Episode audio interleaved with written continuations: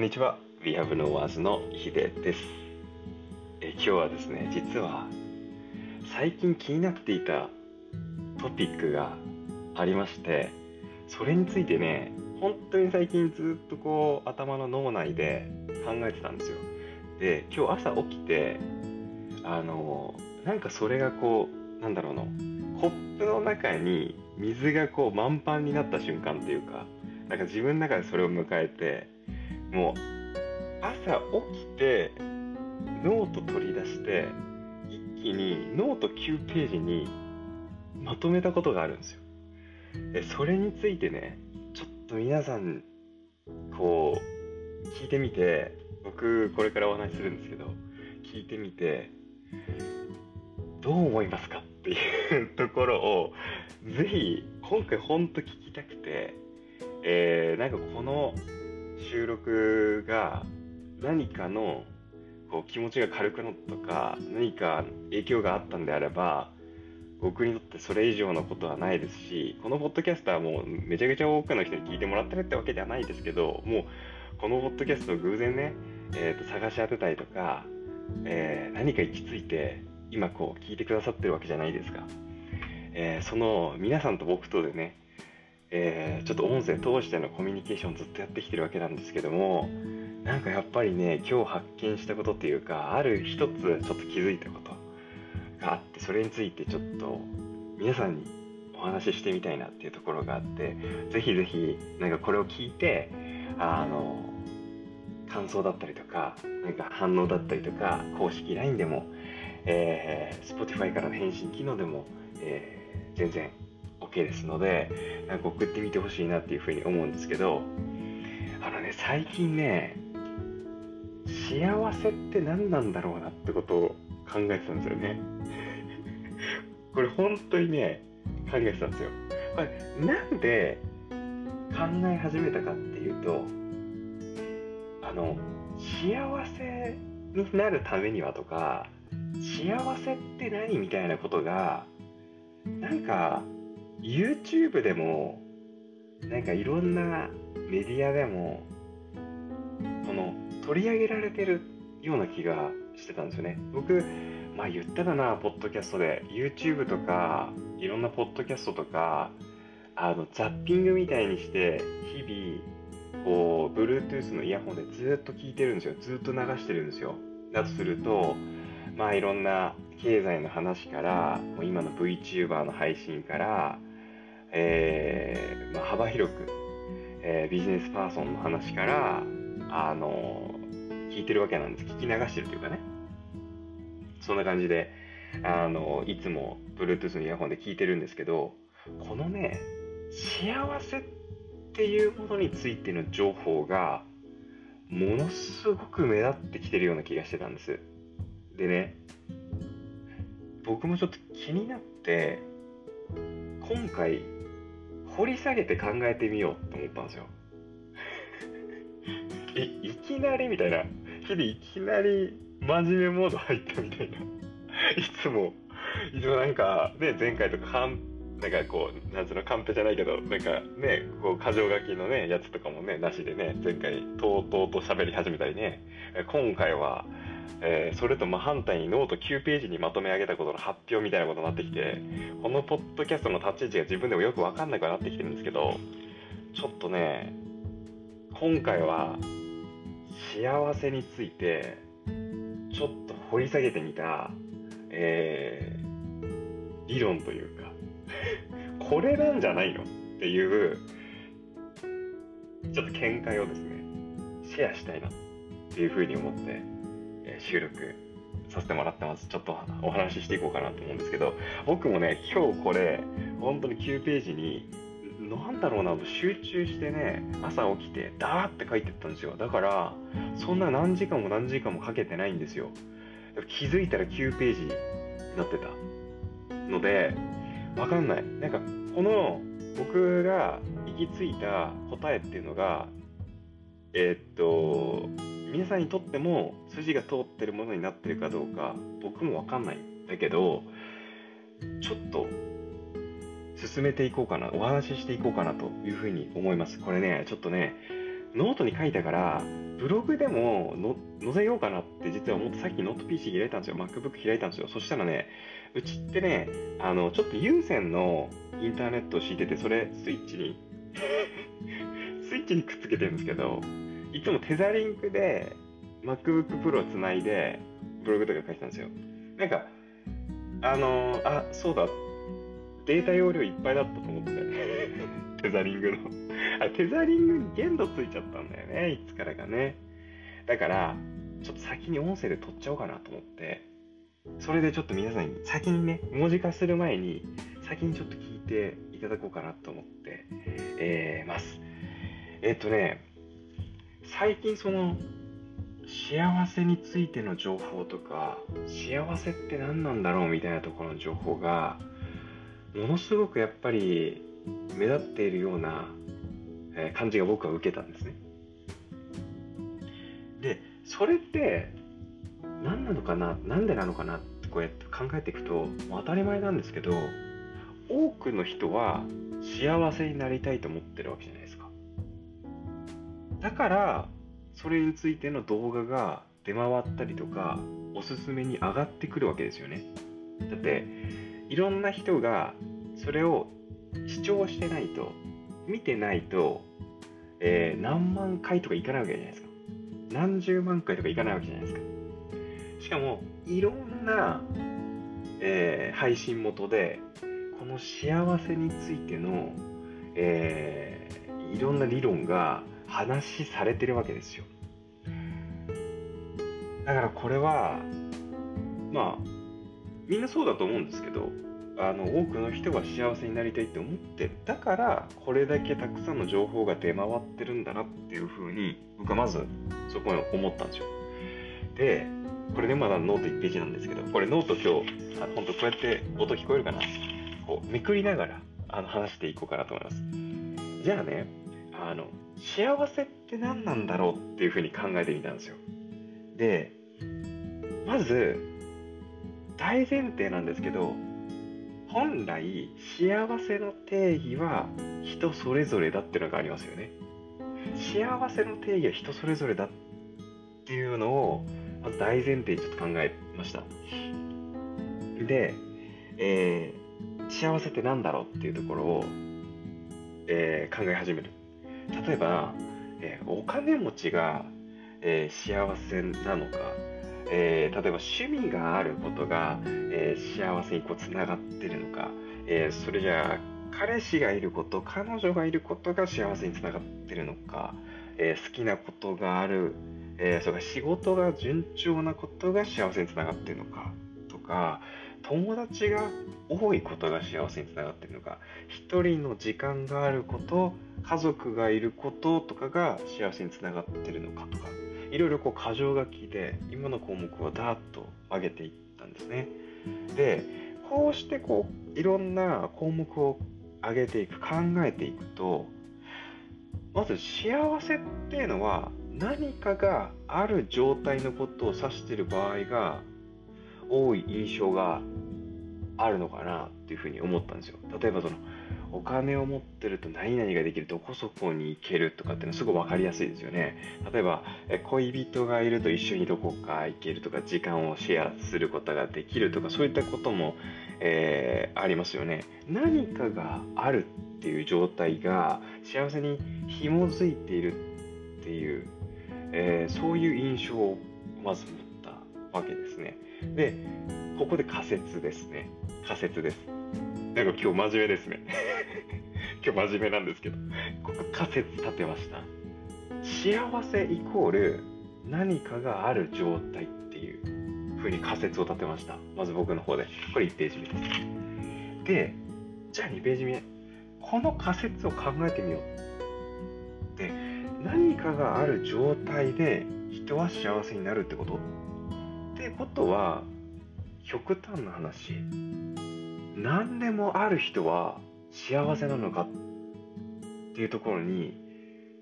ちょっと考えをあの言ってみたんですね。お金持ち家族持ち友達が多くて趣味があって好きなこともあって仕事も順調で一人の時間だって持てるよと。さっき1を挙げた項目をくっつけていってみると今こんなことが言えると。この条件は聞こえいいですよね。もう資格なしっていうような感じがするわけですよ。でも聞こえはいいんだけどここで僕は問いを立ててみました。問いを立てたんですよ。重要なのはでもね重要なのは幸せを求めている多くの人にとってそれは実現可能な幸せの形なのかっていう問いを立てたわけですよ。だって実現可能でなかったら僕らはそれを体験することができないわけじゃないですか。そしてこの世界のルールっていうものがあるわけです。この世界のルールは一体何なのかって考えると1日は24時間であなたはこの世で1人だけっていうルールなんですよ。1日は24時間しかない。そしてあなたはこの世界で1人しかいないよっていうことがこの世界のルールなわけですよね。なおかつここでものすごく大切になってくることがあってそんなあなたの性格であなたの、まあ、持ってている、まあ、能力とかなんかそういうのがあるとしたらね性格や能力で上記上記ってこれノートに書いてるから上記って書いちゃってるんですけど例えばお金持ち家族持ち友達が多くて趣味があって好きなこともあって仕事も順調で一人の時間を持ってる。こういった全ての条件を満たすことができますか？っていうところに行き着いたわけです。幸せを求める多くの人にとって実現可能な幸せの形なんであろうかと。じゃあそれはあなたの性格や、えー、持っている能力で全て実現可能なの。満たすことができるの？っていうふうに考えてみました。でここで一回ちょっと社会に目を向けてみたんですね。金持ちになりたい。仕事を軌道に乗せたいっていうところを成功だというふうに思って実現していく人っていますよね。でもこれまたその裏で悩みが尽きなくてそんな軌道に乗せたいお金持ちになりたい成功したいというプレッシャーに潰れてしまう人たちっていうのもいるわけですよ。そして加えてうまくいっている人を見て潰れてしまった人っていうのは自分の能力の限界を感じちゃったりとかその比較によってより落ち込んでしまうっていう事象があったりするわけですよね。さっきの項目をちょっと引き合いに出してみると友達が多いことで楽しいライフスタイルを実現できてる人もいれば友達が多いからこそ人間関係のトラブルが増えてるよっていう人もいると思うんです。趣味が生活に潤いを与えてくれているっていうこともあると思うんですけど趣味に逃げることで現実から目を背けるっていうような人もいると思うんですよ。でこからどういうことが見えてきたかっていうとつまり一つの事柄には表裏があってさっきのように多くのことを求めるっていうことはそれだけ多くのデメリットも受容するっていうことになるんじゃないかっていうふうに思ったわけですね。これついてきてますかね。で幸せイコール何かある状態。これさっき立てた、えー、1ページ目に立てた仮説ですね。幸せイコール何かある状態であるならば人は一つ得ることで一つのデメリットを受け入れそしてその数が増えていく現実を受容する必要があるっていうふうに言えるんではないかと思った何か一つの項目を得るのであればそれに紐づいているデメリットも受け入れてまた何か一つ得ていくのであればそれに紐づいているデメリットも受け入れていく。だからデメリットも込みだっていう現実を受け入れていく必要があるわけですよね。でここでちょっと考えてみてほしいなって思ったのがえー、皆さんが、もう僕もこれは考えたんですけど、幸せになりたいっていうふうに考えるときって、ある枕言葉がついてないだろうかって思ったんですよ。それは、どんな枕言葉かっていうと、デメリットなしでっていう枕言葉がついてないだろうかというふうに思ったわけです。いわゆる、順風満帆な幸せっていうのをイメージしてるんじゃないだろうかと。でもその純粋あと順風満帆な幸せって例えばこう言い換えてみるとあの見たことあると思うんですけど例えばいいカメラでいやいいヘルヘアメイクさんがいてなんか、えー、撮影されてフォトショップとかアプリとかで加工されたなんか宣伝に映ってるモデルさんとか女優さんとか俳優さんとかいるいるじゃないですかそれ宣伝なんでうん。それコマーシャルだからね。でもその人の、そのポスターとかに写っている顔とか肌質とかをなんか追い求めるようなものなんじゃないかなっていうふうに思ったんですよ。つまり、それは現実にはないってことですよね。作られて、そこに印刷されてあるだけで、現実にはないクオリティなわけですよ。そんな順風満帆な幸せっていうものをイメージしてはいないだろうかというふうにちょっと思ったわけですね。で、つまり、これまでの話を整理していくと、こう考えることができるなと。ひょっとすると、僕らの考えがちな幸せ、順風満帆な幸せっていうのは、花から存在しないんじゃないだろうかっていうふうに考えたわけです。例えば、中には、いや、そうじゃないんだよ。ヒデ、そうじゃないんだよと。これさえあれば、僕、私は幸せなんだよっていう人もいると思うんですよね。で、それはめちゃくちゃいいと思うんですよ。それめちゃくちゃいいと思うんですよ。ただ、例えば、ひょっとすると、その、これさえあれば、あなたの言うこれさえあればっていうのは、相当な努力が必要かもしれないですよね。で、こう考えていくと、それを手に入れるまでのあなた自身は不幸っていうことになっちゃうんじゃないかなというふうに思うんです。幸せを追い求めていて、これさえあれば、これだけ手に入れば、私、僕は幸せになれるんだっていうことは、それを手に入れるまでは不幸だっていうふうな位置づけに自分を追いやってしまうんじゃないかと。ポジショニングさせちゃう行為なんじゃないかっていうふうに思ったわけですよ。そしてここで問いへのある一つの答えが出ました。問いっていうのは何だったかっていうと、えー、幸せを求める多くの人にとって実現可能な幸せの形なのかと。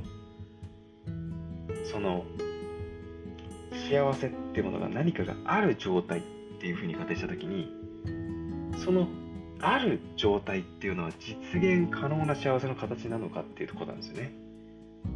そしてそれは多くをあの幸せを求める多くの人にとって。でこの問いへの一つの答えとして今4ページ目なんですけど、えー、ちょっと答えを出してみました。実は順風満帆な幸せっていうのは花から存在しておらずむしろ何かを得ようと固執することで僕らは不幸になっていっちゃうんじゃないかな。っていうようなちょっと説をですね浮かび上がらせたわけです。だから幸せになりたいなって思った時に僕らの幸せになりたいなの言葉の枕言葉には順風満帆なデメリットなしでっていうような言葉がくっついてるんじゃないかと。でもそんなデメリットのない順風満帆な幸せっていうのは実は花から存在してなくてそれを追い求めるってことは作られた加工写真を追い求めてるようなものでそしてむしろ何かを得ようと固執してしまうことで僕らはどんどん不幸になっていってしまう。そんな性質を持ち合わせてるんじゃないかっていうふうに考えた。というのがここまでの話ですね。じゃあさ幸せってのは何だったのかっていうことに行くわけです。幸せとは何だったのかと。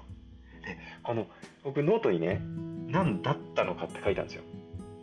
えなんで過去形なのって思った方いるかもしれないですけど幸せとは何なのかじゃなくてね幸せとは何だったのか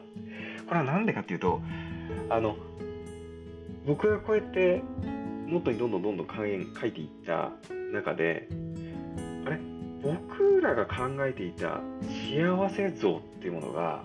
ちょっと崩れ去ってきてるんじゃないかなっていう気がしたからです。つまり順風満帆であったりとかデメリットがないそんな、えー、幸せというものは花から存在してなかったっていうことが、えー、まず仮の論として出てきたわけで。そうすると僕らが考えていた幸せってものは崩れ去ってきますよね。じゃあここで一回考えてみようってことなんです。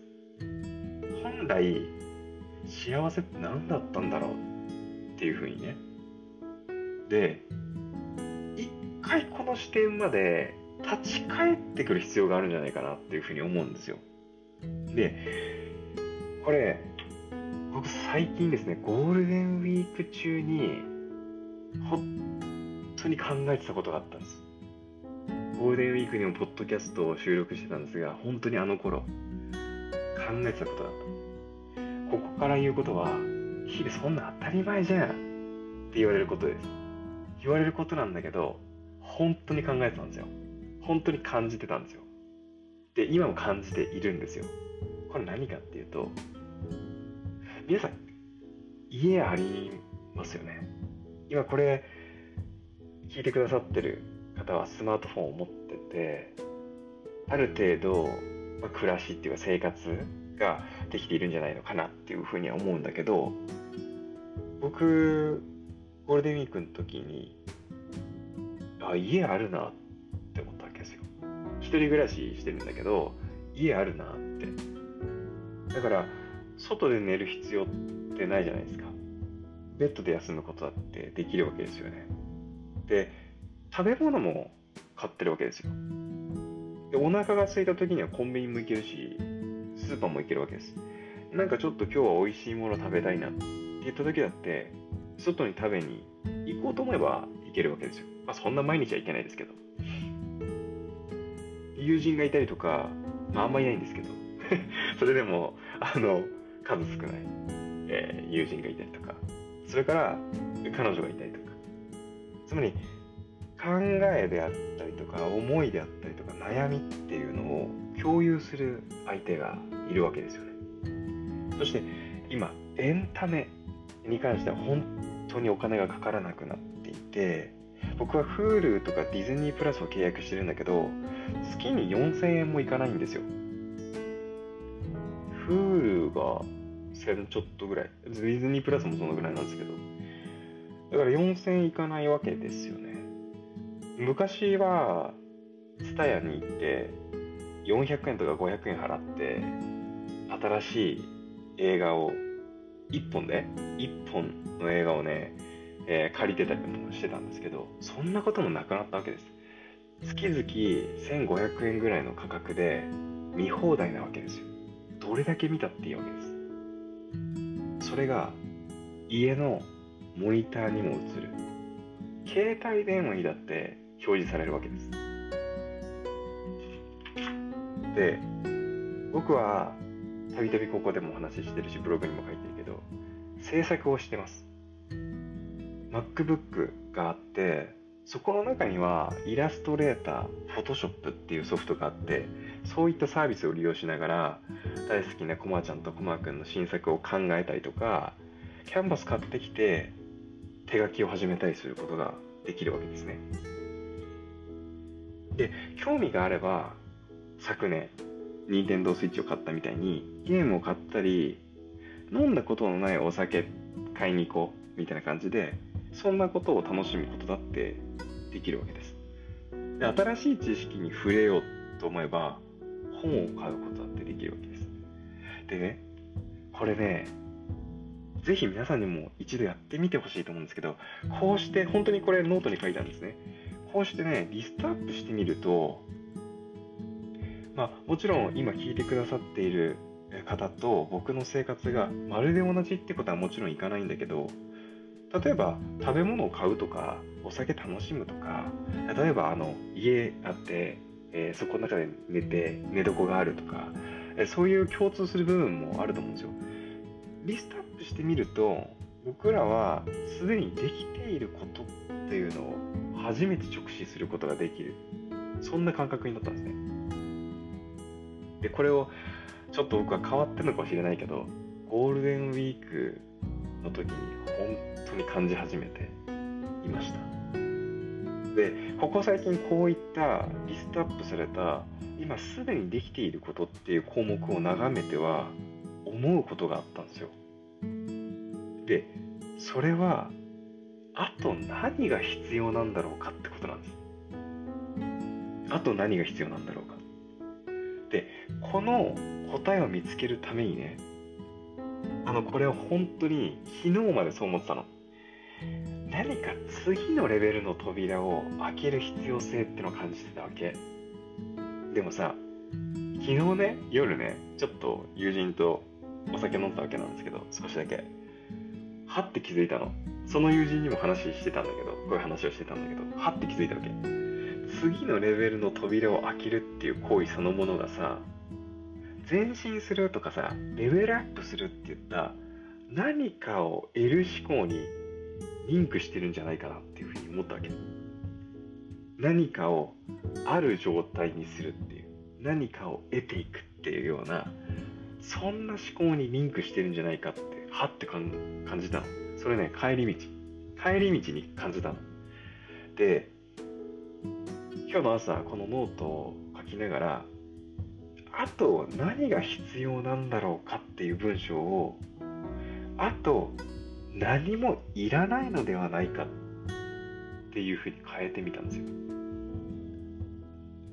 あと何もいらないんじゃないかっていうのはつまりこう言えるわけです。僕らは持つべきものを持ってるっていうふうに言えるんじゃないかなっていうふうに思ったんですよ。で例えばねこう考えてみてほしいんですけどもしねこれ聞いてくださってるあなたが1人が好きだとする、まあ、1人好きですかって感じなんですけど、えー、もしねそうであるならば友達100人作ります作んないですよね。本当に仲のいい友人が1人とか2人とか、まあ、片手で本当に数えられるぐらいいてくれたら多分ね1人が好きな人って僕もそうなんだけどそれでいいって思うんですね。でその友人ってもうあなたの周りにいません。それからもしいなかったんだとしたらもう一回ちょっとご自身に問いかけてみてほしいんですよ。あれ私友達必要なんだっけって。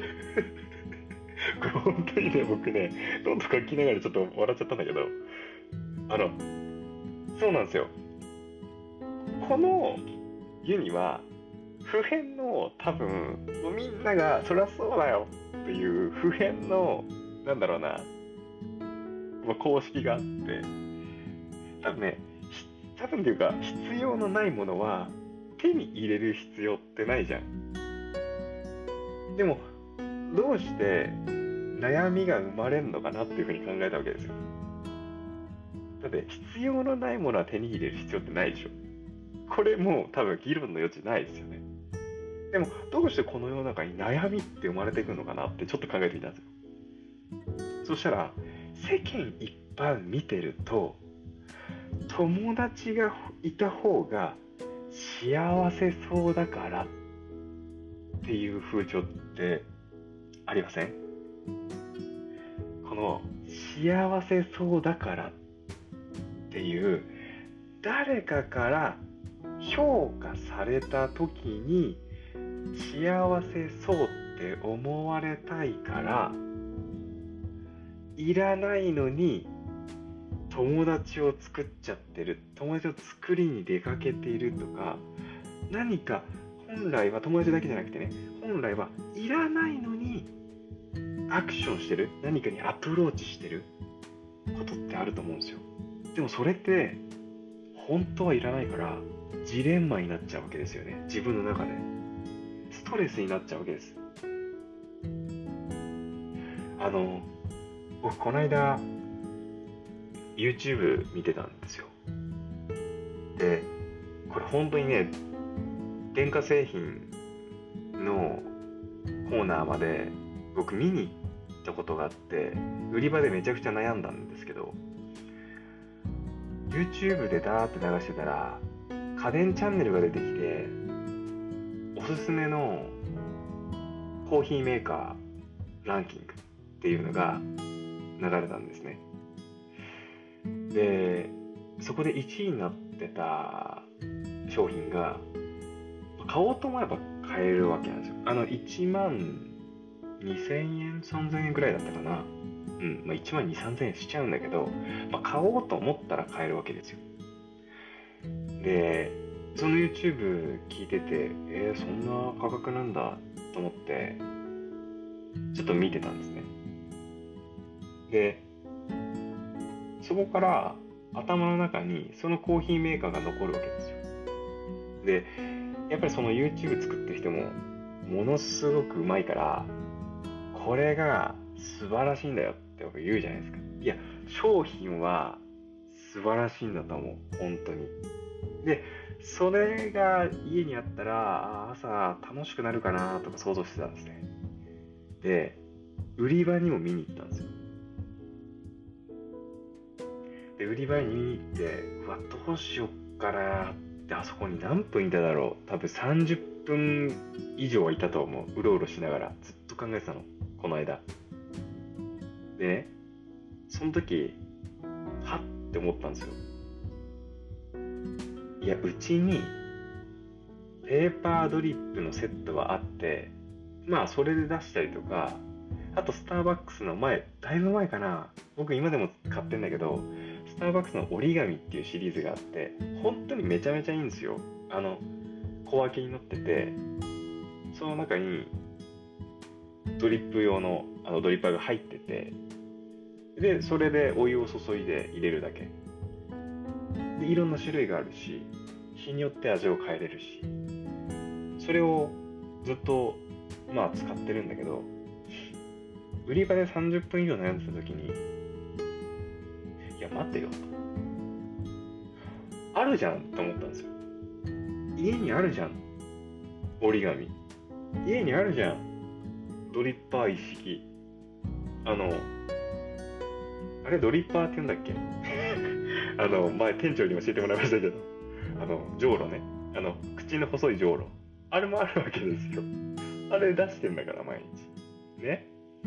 じょうろあるわけですよ。あるじゃん。って僕思ったんです売り場で。すぐ帰りましたそっから。帰りにスターバックス寄ってあのなくなりかけてた味の折り紙シリーズまたパック買っていくらだと思います？それで。1000円ぐらいなんですよ。それがね継続してればいつかもっと取れるのかもしんない。もちろん。でもさそのコーヒーメーカーだってカプセルを買ったりとかメンテナンスしなきゃいけなかったりとかいろいろあるわけですよね。手間ってものがね。え今の状態でえ何が不便なの？あるんじゃん。って思った瞬間にその売り場からすぐ離れることができたんですよ。つまりはちょっとこう家電製品系の例え話になっちゃいましたけど僕にとってはいらなかったんですよ。今、自宅にあるもので何不自由なかったんですよ。だけど、あ、なんかちょっといいかもって思って、なんか手に入れようとしたわけですよね。手に入れようかなって考えたわけですよね。でも、人って必要のないものは手に入れる必要ってないじゃないですか。つまり、僕はコーヒーメーカーいらなかったんですよ。で、家にドリッパーもあるし、折り紙もあるわけです。便利なものがあるわけです。それでいいわけですよ。毎日朝、それで何不自由なかったわけですよ。でも、いらないのに、なんか、あったらいいから、なんかあったら、ちょっとかっこいいから、みたいなところで、見に行ったわけですよね。30分以上その売り場に悩むわけですよ。こういった本当はいらないんだけど何かの要因でそれは世間一般の外圧でもいいかもしれない。何でもいいんだけど何かの要因でその商品だったりその何かにアプローチしに行くことっていうのが人間やっぱり生まれてしまうんですよね。そうするとギャップが生まれますよそこに。だからこういうことが言えると思うんですよここから。僕含めてあなたの幸せってのはあなた自身知ってますよねってことが言えるんですよ。だって必要なものはあなたが知ってるんだもん。僕がコーヒー入れるために折り紙があってドリッパー意識があったら美味しいコーヒー出せる。って思うのと一緒で僕はこれがいいんだ。って思ってるのと一緒であなたの幸せってあなた自身が知ってるんです。あなたに必要なことはあなたが知ってるんですよ。だから必要のないものは手に入れる必要がない。もうこれ明白でしょ？大前提でしょ？つまりどういうことが言えるかっていうと必要のないものは手に入れる必要がないからそもそも持っていないかいらないのに求めてしまってるかの二択になるってことなんですよ。で僕ねこのあなたの幸せあなたにとって必要なことはあなたが全部知ってますよ。っていうものをくらませる存在ってのが世間一般だと思ったんですねこれね。多分大きなあのちょっとくくりで言ってしまってますけど世間一般イコール目くらましって僕ちょっとノートに書きます。こういう公式が、えー、成り立つんではないかなと。暴論だって言われるかもしれないですが、まあ、そのぐらい極端にあの言っちゃった方が話って分かりやすくなりますよね。だから世間を置いてこうって思ったわけです。ってなるとこれ今回のまとめ入ります。約40分話し続けてきてまとめ入ります。えるべきことはこの10個になるっていうふうに箇条書きしてたんですよ10個かって思わないでください。最後にちゃんとわかります。1、いらないのに求めてるものをまず突き止めましょう。僕にとってのコーヒーメーカーみたいなものです。2、それ捨てます。極論でしょ？そう、僕、そうなんですよね。性格が白黒はっきりしてて、そう、僕は仕事仲間からね、白黒はっきりしてるから侍って呼ばれてるそうです。侍だからちょっと許してほしいんですけど、2、それ捨てます。はい。3、さっき言いました。今の生活でできていることをリストアップしてください。いいですか ?1、いらないのに求めてるものを突き止めます。これだって。コーヒーメーカーじゃん。いらないじゃん、これって。2、それ捨てます。いらないよね。売り場から帰ろってことです。3待て待てまずは今の生活でできていることをリストアップしてみようよってことです4持つべきものはすでにあるんだって自覚してください必要なものはもう揃ってるって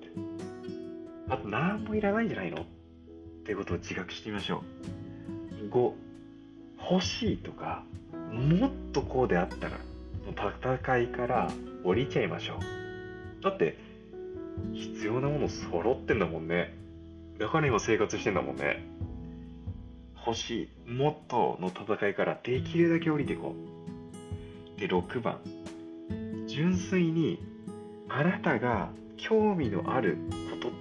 えてみてください。これすぐ見つかんなくなってもいいんですよ。なぜなら7もし見つかったならラッキーで僕書いてます。ノートに。そうこれはねエクストラステージなんですよ。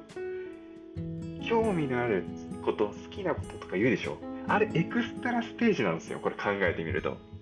あれ標準のデフォルトじゃないから。その基準って。めちゃめちゃハイだからその基準は。もし見つかったならラッキーなんですよこれ。8いやだって見つからなくても持つべきものはすでに持ってるわけだから。9ただやってみたいことが見つかったならやってみる。10これ最後です。あなたオーダーメイドの幸せがこうして少しずつ広がっていくんですよっていうことなんですよ。でねこれ10個流れで言いました今。流れで。この中で重要なこと分かりました？この中で重要なことはたった一つだけなんですよ。僕が思いね。実はほんと一つだけ。これだけ。4持つべきものはすでにあると知覚する。この4番目だけ。これが幸せの原石になるんですよ。これが重要。原石っていうことが重要。10はあなたのオーダーメイドの幸せっていうのを少しずつ広がっていくよっていうのが10番目の段階ね。だけどさ元って必要じゃん。幸せにも元ってのがあると思うんだよ。あのー、僕料理してないから分かんないけど本出しみたいな。なんかあるでしょ？元。味の元？わかんないけど。元ってあるじゃない。持つべきものはすでにあると自覚する。これが必要なものはもう揃ってるって自覚する。これが幸せの原石なわけですよ。これがスタートラインなの。スタートライン。でこのスタートラインもはやゴールなんですよ。9ページこうやってまとめてね。今日ねすっきりしました。今日のところはすっきりしました。スタートでありこの4番目スタートでありゴールなんですよ。これめちゃめちゃ良くないですか？10項目あるうちの半分いかない段階までいけばスタートでありゴール迎えられるんですよ。用意ドンゴールみたいな感じです。もう本当に。自覚した瞬間ゴール。でも自覚した瞬間がスタートでもあるわけです。原石だから。でねこれもっと優しい言い方すると4番目つまり気づいた時にゴールでしょ。幸せはもうあったってことになるわけですよ。だって持つべきものはすでにあってそこに存在してて必要なものはもう持ってるから今生活できてるわけなんですよ。持つべきものはすでにあったんですよ。えじゃあ幸せっていうものはその状態のことなんじゃないの？っていうふうに最後思ったわけです。持つべきものはすでにあるっていうふうに自覚した瞬間ゴールを迎える。っていうことは幸せの原石はもう自分の手の中にいつもあったんですよ。あなたの手の中にもずっとあったわけですよ。つまり幸せは今までもこれからもあるわけですね。自分の手の中にあるわけなんですよ。でそこから純粋にあなたが興味あることを考えてってもし見つかったならめちゃくちゃラッキー。めちゃくちゃラッキー。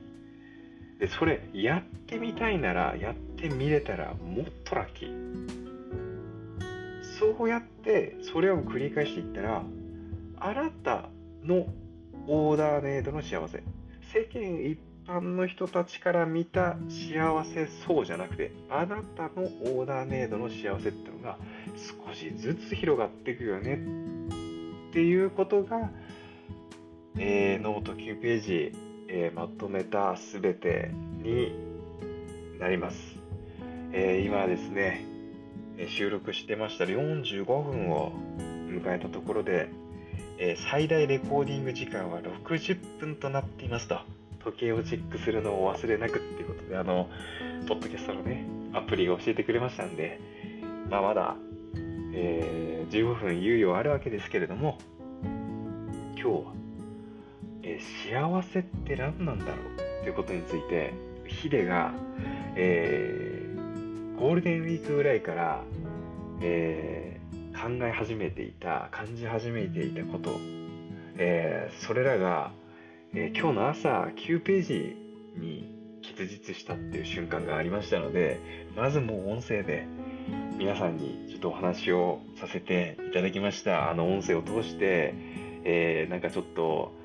あの発表みたいになりましたけれども あの、ここまで聞いていただいた皆さん、本当にありがとうございます。46分を迎えております。えー、どのぐらいかな ?3 年目ぐらいになるのかな？ポッドキャスト始めて、最長記録ですよ。最長記録。最長記録のポッドキャストが、まさかこういう内容になってるとは、第1回目を収録した自分も思ってなかったとは思います。はい。あの、今日の話はですね、えー、僕が抱いていた、えーまあ、違和感であり、感じていたことであり、それが、うんまあ、文字として、えー、まとめることは一応できてで僕の中ではちょっと納得感もあるわけなんですが皆さんこう聞いていただいていかがでしたでしょうか？あの今回のポッドキャストについてですねなんか感想があるとか分かりますとかね、えー、なんかちょっと納得できましたとかそういったことがあればあのリアリアクションをねぜひあの送っていただければなというふうに思っております。ということで、えー、今回のポッドキャストはこれにて、えー、終わりということでまた次回お会いしましょう。バイバイ。